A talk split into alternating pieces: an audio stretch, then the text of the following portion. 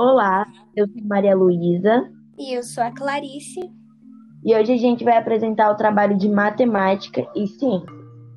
Bom, muitas pessoas perguntam qual é a diferença entre satélites, planetas e estrelas.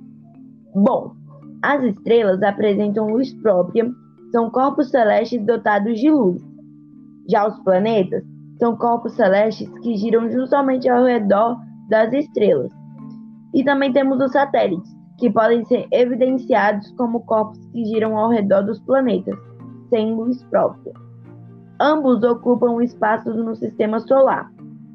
Os satélites ocupam posições ao redor da Terra onde não existe atrito com o ar, o que garante que não haja perda de energia cinética. Já os planetas ocupam uma parte de uma das grandes galáxias do universo. E também tem as estrelas que ocupam espaço no sistema solar inteiro.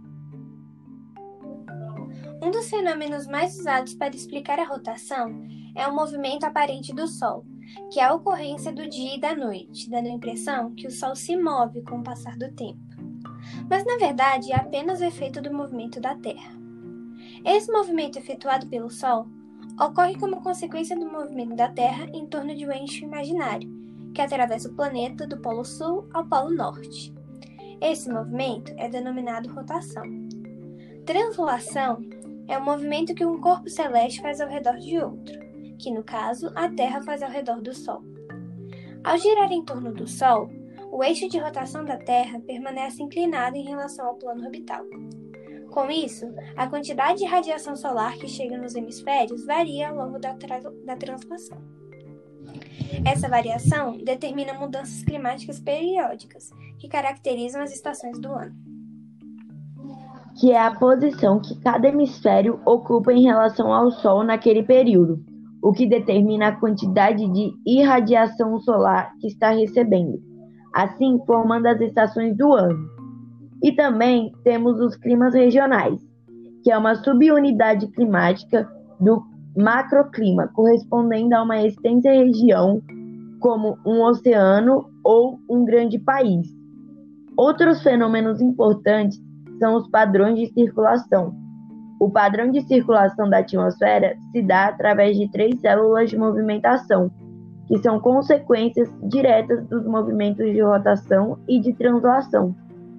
As circulações atmosféricas são movimentos fechados do escoamento atmosférico, provocados pela conservação de massa que constringe o movimento geral da atmosfera e pelas forças de pressão e impulso como observadas da superfície da Terra, cuja observação é feita em um referencial em rotação. A circulação oceânica transporta a água da superfície do mar para a região polar, onde arrefece. Essas águas profundas do Atlântico Norte fluem então para o sul, junto ao fundo do oceano, permitindo às águas quentes superficiais desaguar nesta região para substituir. E temos também o aquecimento desigual. O Sol é a fonte de energia que controla a circulação da atmosfera. A energia solar não é distribuída igualmente sobre a Terra.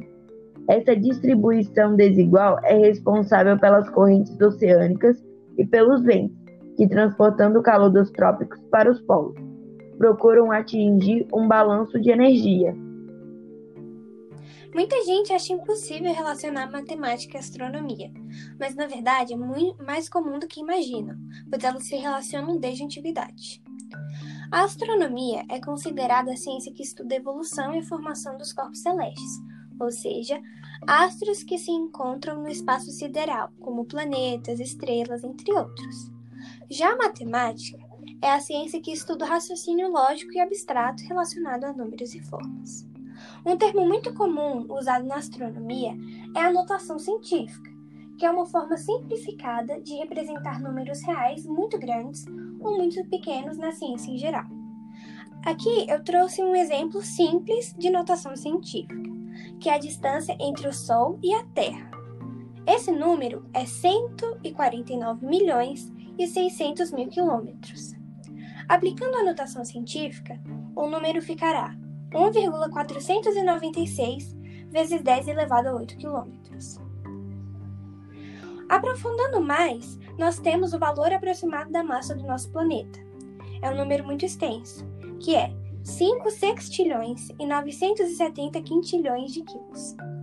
Simplificando, usamos a notação científica. O cálculo ficará de 5,97 vezes 1 sextilhão, que é igual a 5,97 vezes 10 elevado a 24.